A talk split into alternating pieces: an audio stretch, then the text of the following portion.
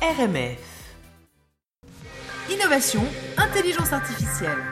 Salut Mathieu. Bonjour les amis. Salut. Ça va bien Ouais, Ah oui. ça va super bien. De quoi C'est tu la nous fête. parles aujourd'hui Et aujourd'hui, tu es venu m'accompagner aussi. Eh oui. Alors aujourd'hui, on va parler innover avec l'IA. Euh, mais avant tout, euh, je- je- lorsque je discute avec les chefs d'entreprise en fait de- d'intelligence artificielle, souvent pour eux, ça, ça résonne euh, quelquefois pour euh, comme une formule magique inventée par euh, par le marketing, ou pour d'autres, euh, ça reste une nébuleuse complètement incompréhensible qui est maîtrisée simplement par des chercheurs spécialistes euh, initiés à ces secrets. Euh, pourtant, euh, on est intimement convaincu que l'intelligence artificielle offre des opportunités incroyables d'innover dans tous les secteurs d'activité, de pouvoir prendre le leadership dans son domaine, ou même, ou même bien même d'assurer la pérennité de son entreprise. Et aujourd'hui, je suis accompagné d'une spécialiste de la question, euh, Nesrine Zermirli. Bonjour. Bonjour. Euh, alors, nous sommes ravis de t'accueillir dans les studios de RMF. Je suis ravie d'être Euh. là. Mais ça nous fait plaisir. On va parler innovation. Euh, On aime toujours ça, de parler innovation sur RMF. Alors, pour te présenter rapidement, Nesrine, tu es consultante, formatrice et chercheuse industrielle senior en IA appliquée et en sciences de données. Tu as rejoint récemment euh, Jacob, le centre de recherche en intelligence artificielle appliquée, qui a été créé conjointement avec le collège John Abbott et euh, le collège Bois de Boulogne à Montréal, euh, où tu accompagnes les entreprises québécoises à exploiter l'IA dans leur transformation digitale. Gros boulot. C'est bien ça. C'est assez épais. Euh, alors justement, Nesrine, dis-nous tout. Euh, comment fait-on pour innover avec de l'intelligence artificielle? Euh, la, bonne question à un million de dollars. En fait, euh, euh, l'innovation à travers l'IA, il faut voir, pas voir l'IA comme justement tu l'introduisais si bien comme un- une formule magique qui va venir tout transformer ou tout changer, euh, mais plutôt comme une nouvelle nouvelle euh, stratégie ou nouvelle- un nouvel outil qui va permettre d'améliorer certains processus ou d'aller chercher de nouvelles opportunités. Et euh, par où commencer? Ben, Commencer conjointement d'une part par rapport à sa stratégie opérationnelle et aussi à partir de ces données. Il faut regarder qu'est-ce qu'on a comme informations qui peuvent être exploitées. Est-ce que dans mon industrie, je suis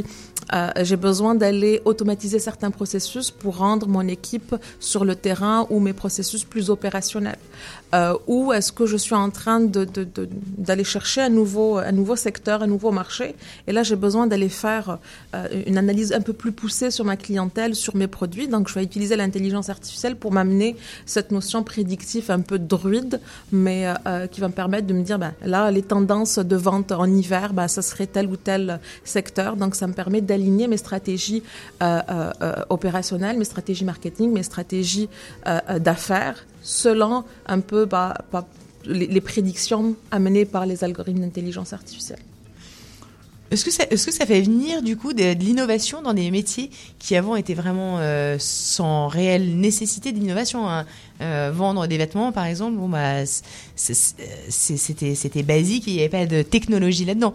Là aujourd'hui, effectivement, de pouvoir euh, prédire les collections, de pouvoir prédire ce qui va se vendre, de pouvoir prédire euh, où il faut ranger les vêtements dans un magasin, tout ça, tout ça, ce sont des Des nouvelles innovations, je vais encore plus loin. Il y a de plus en plus d'assistants virtuels qui peuvent être en magasin. Quand on rentre dans le magasin, ils vont pouvoir euh, scanner notre, euh, notre shape, notre, notre, Notre morphologie. forme, notre morphologie et nous proposer euh, des vêtements en fonction aussi euh, de nos goûts. En fait, l'intelligence artificielle, c'est comme la cerise sur le gâteau. Tout ce qu'il y a derrière, c'est toutes les technologies qui nous ont, nous ont permis d'aller collecter, traiter, gérer et stocker hein, des, des données qui sont très, très phénoménales. Donc, c'est comme euh, quelque chose qui s'est fait en palier. L'intelligence artificielle existe depuis des années. Les gens qui ont commencé à travailler là-dessus, il y a dans les années 60, 70, adressaient plus ou moins les mêmes problématiques. C'est juste que maintenant, ils ont les moyens de le faire.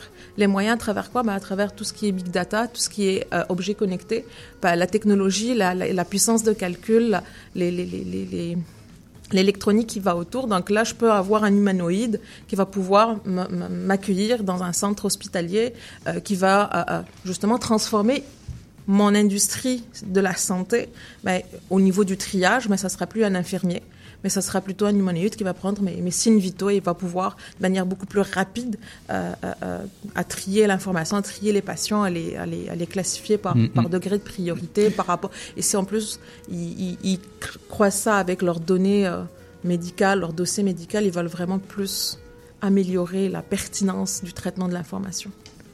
Oui, mais c'est là où il faut informer parce que euh, là, se dire euh, je vais être trié par un humanoïde, là, euh, ça fait peur. Si on ne sait pas, si on ne comprend pas, si on a, si on, si on a l'impression que mais on n'y est pas encore, mais c'est clair qu'après il y a tout le volet euh, éthique autour de l'intelligence. Qu'est-ce qu'on fait des données personnelles, etc. Mais c'est un autre volet. Euh.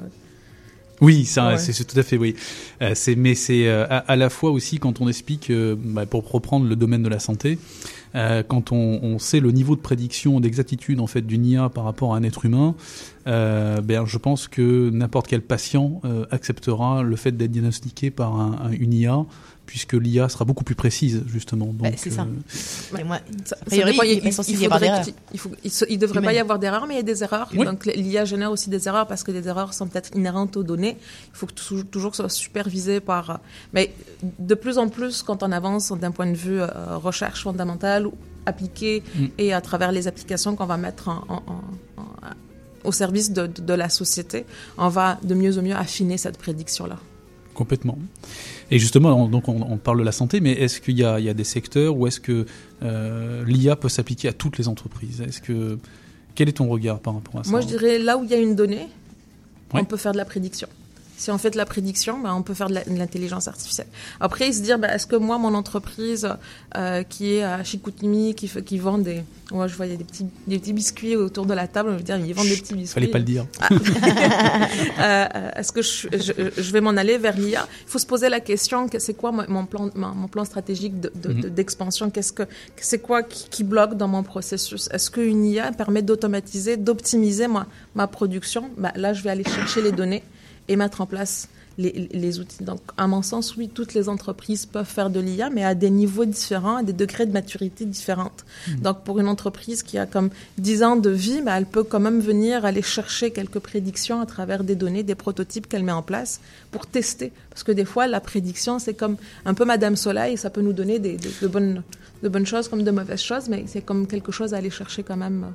Est-ce que ça, ça, pas finalement euh, une une nouvelle vision en fait pour le chef d'entreprise. Bah, il y a de plus en plus on parle c'est pas nouveau de data driving decision. Donc les décisions guidées par la donnée. Donc ça on va aller regarder nos données au niveau de nos, notre architecture au niveau de nos, processus et regarder qu'est-ce qu'ils peuvent nous dire de plus qu'on ne peut pas voir. Donc ce que je disais tantôt que par mm. rapport au diagnostic médical c'est que l'IA en dessous il y a toute une machine puissante de traitement qui me permet de croiser plus qu'une information. Donc, au lieu de faire des prédictions par rapport au déchaissement, désalisation de la chaussée, uniquement avec la, la, température, je peux croiser plus d'informations. Mm-hmm. Et les outils actuels, que ce soit algorithmique ou de traitement, me permettent cette puissance-là. Mm-hmm. Donc, d'où l'innovation qui va derrière, d'où le fait qu'on puisse développer de nouveaux services. Il va y avoir encore plus de vitesse entre les, euh, entre les entrepreneurs, en réalité. Parce qu'il va y avoir les entrepreneurs qui... Euh, bah, qui vont rester sur, euh, sur leur idée entrepreneuriale, euh, euh, de, développer en tout cas une mm. quand on parce que effectivement quand on est un entrepreneur et puis ça peut enfin, ça peut s'imaginer quand on est un entrepreneur ce qu'on se dit ma première ma priorité ça va être d'aller d'aller bah, chercher des outils qui vont faire participer l'intelligence artificielle pour m'améliorer ou est-ce que dans le lancement de, de, ce produit en fait il va falloir l'anticiper avant la création de, avant la création de, son business plan, en fait. Ben justement, en fait, euh, ça, fait du pouce euh, avec euh, ce, dont je pensais. C'est qu'une des particularités de l'IA, c'est son aspect disruptif, en fait. C'est-à-dire qu'aujourd'hui, en a, on a des secteurs qui sont établis avec des pratiques professionnelles établies, avec un environnement établi, et on peut observer, par exemple, des entreprises comme Airbnb, qui n'a jamais fait d'hôtellerie de sa vie. C'est ça. Qui arrive avec une vision des données, une exploitation des données, et qui, en 2017, ont déclaré un chiffre d'affaires de 2,6 milliards de dollars. Euh, voilà, donc l'IA permet de, en fait de redéfinir les règles dans le secteur d'activité et d'en prendre le lead. Et, aujourd'hui, moi, je, je, serais chef d'entreprise, je m'interrogerais en fait sur quelle est la prochaine start-up qui va prendre le lead dans mon domaine. Mais c'est parce qu'en réalité dans tous les domaines c'est ce qui se passe Tout à fait. aujourd'hui mm. et euh, dans le aussi bien dans les labos pharmaceutiques et dans les euh, dans les dans les, tous les secteurs PME ou dans les en fait, on est euh, comme dans un, petit garçon ou une petite fille dans un magasin de, bonbons, mais les bonbons sont disponibles pour nous. Et là, je peux aller faire mon, mix comme je veux. Je pense que pour l'exemple d'Airbnb est très parlant, mais s'il remonte dans le temps, je pense pas que les membres fondateurs avaient pensé IA et, euh, et, et, et, data. C'est que il y a aussi, il faut lier ça euh, d'un point de vue générationnel, d'un point de vue aussi euh, évolution de, de la société, la société connectée, la société qui, qui se parle, la société qui est euh, non traditionnelle, quelque part de la consommation des, des, des, produits non traditionnels, qui a fait que le besoin est là euh, de, de, de, vivre une autre expérience. Donc ils ont monté ça en disant, ben nous on veut pas aller louer, rentrer dans un carcan un peu institutionnel de la, la grosse hôtellerie, et c'est à partir de là. Et euh, le, le, Airbnb a pris du temps pour qu'elle soit adoptée euh, euh, au niveau consommateur, mais dès que ça a commencé, ben, eux, ils n'avaient pas le choix parce que ce qu'ils devaient faire, c'est de faire des recommandations par rapport aux, aux, aux, aux hôtels ou aux, données. Et donc, les systèmes de recommandation, ils sont basés principalement sur de l'IA. Donc, ils sont partis chercher les technologies qui leur permettaient de s'aligner à leur stratégie d'affaires, quelque part. Donc, d'où la côté où on peut innover. Il faut bien comprendre sa stratégie et se dire, mais actuellement, on a des, des, des, des, briques disponibles. Quelle est la meilleure brique qui va me permettre d'aller encore plus loin? Mais c'est ça, là, en fait, le côté, le petit secret de l'innovation en IA, si je peux le dire comme ça. Très clairement, dans le, ça, va, ça va créer un fossé générationnel euh, certain euh, au, au, sein des, euh, au sein des entrepreneurs. Alors, fossé, je sais pas, mais en tout cas, il y a les entreprises qui vont prendre le, le train en marche, et puis euh, il y a celles qui vont forcément disparaître si elles ne se montent pas dans le train. Okay. Et, et justement, euh, euh, on parle beaucoup de recherche en intelligence artificielle à Montréal, qui est, qui est la capitale mondiale de la recherche. Euh, on parle beaucoup des startups. Euh, il y a énormément de startups euh, à Montréal en, en IA. Euh, mais qu'en est-il des autres entreprises? Est-ce qu'elles innovent en IA ou pas alors? Bon, en fait, euh, je, je, parlerai de mon expérience actuelle au, ouais. au, au, Centre Jacob, où on accompagne vraiment les, les, les entreprises. Mais euh, en fait, c'est fou comme, comme combien il y a de PME avec qui on travaille. Des gens qui ont comme 10 ans, 15 ans euh, d'expérience dans un domaine particulier, mais ils, ils voient l'urgence, ils voient le besoin, ils comprennent, il y a quand même une certaine maturité. Donc le fossé n'est plus si, si, si éloigné que ça parce qu'ils voient le train passer. Mais c'est parfait, c'est bon augure. Et oui, c'est ce qui est génial, parce qu'on a plein de dossiers, plein de clients, on chôme pas. Et, euh, et, et, ce qui fait que ces gens-là prennent conscience de, leur, de leurs besoins de, de prendre le train en marche mm -hmm. et, euh, et, et, ils innovent. Donc, il y a les petites startups qui développent des fois des solutions bien particulières. Les, les, les grandes et moyennes entreprises aussi se lancent là-dedans. OK. OK. Est-ce que tu as, as, justement des, des euh, une anecdote ou une expérience qui t'a marqué le, en fait, il y, y, y, a quelque chose que je pourrais conclure. Pour pouvoir se lancer en IA, euh, on est de plus en plus consommateurs d'algorithmes. Les grandes se sont en train de packager des boîtes euh, de, pour puisse aller euh, tester tel ou tel algorithme, un algorithme de deep learning, un algorithme comme Google, de, par de, exemple, comme Google de mmh. supervision. Le, le, défi, par contre, pour pouvoir vraiment innover, c'est se dire bah, cette petite boîte noire où je teste mon, mon, algorithme sur un échantillon de données, sur un exemple bien particulier, sur un use case que j'ai défini, bah, il faut que je sois capable à l'amener à la réalité de mon, entre mon entreprise.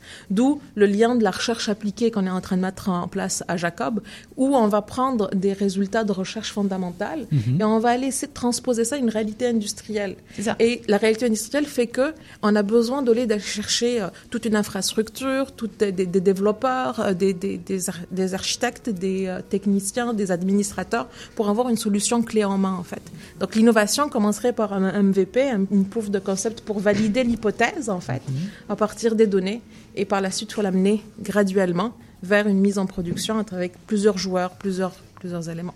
Ok, écoutez, merci beaucoup. Super. Merci beaucoup euh, pour toutes merci ces informations. Merci beaucoup, Nesrine. Avec plaisir. C'était Innovation, Intelligence Artificielle.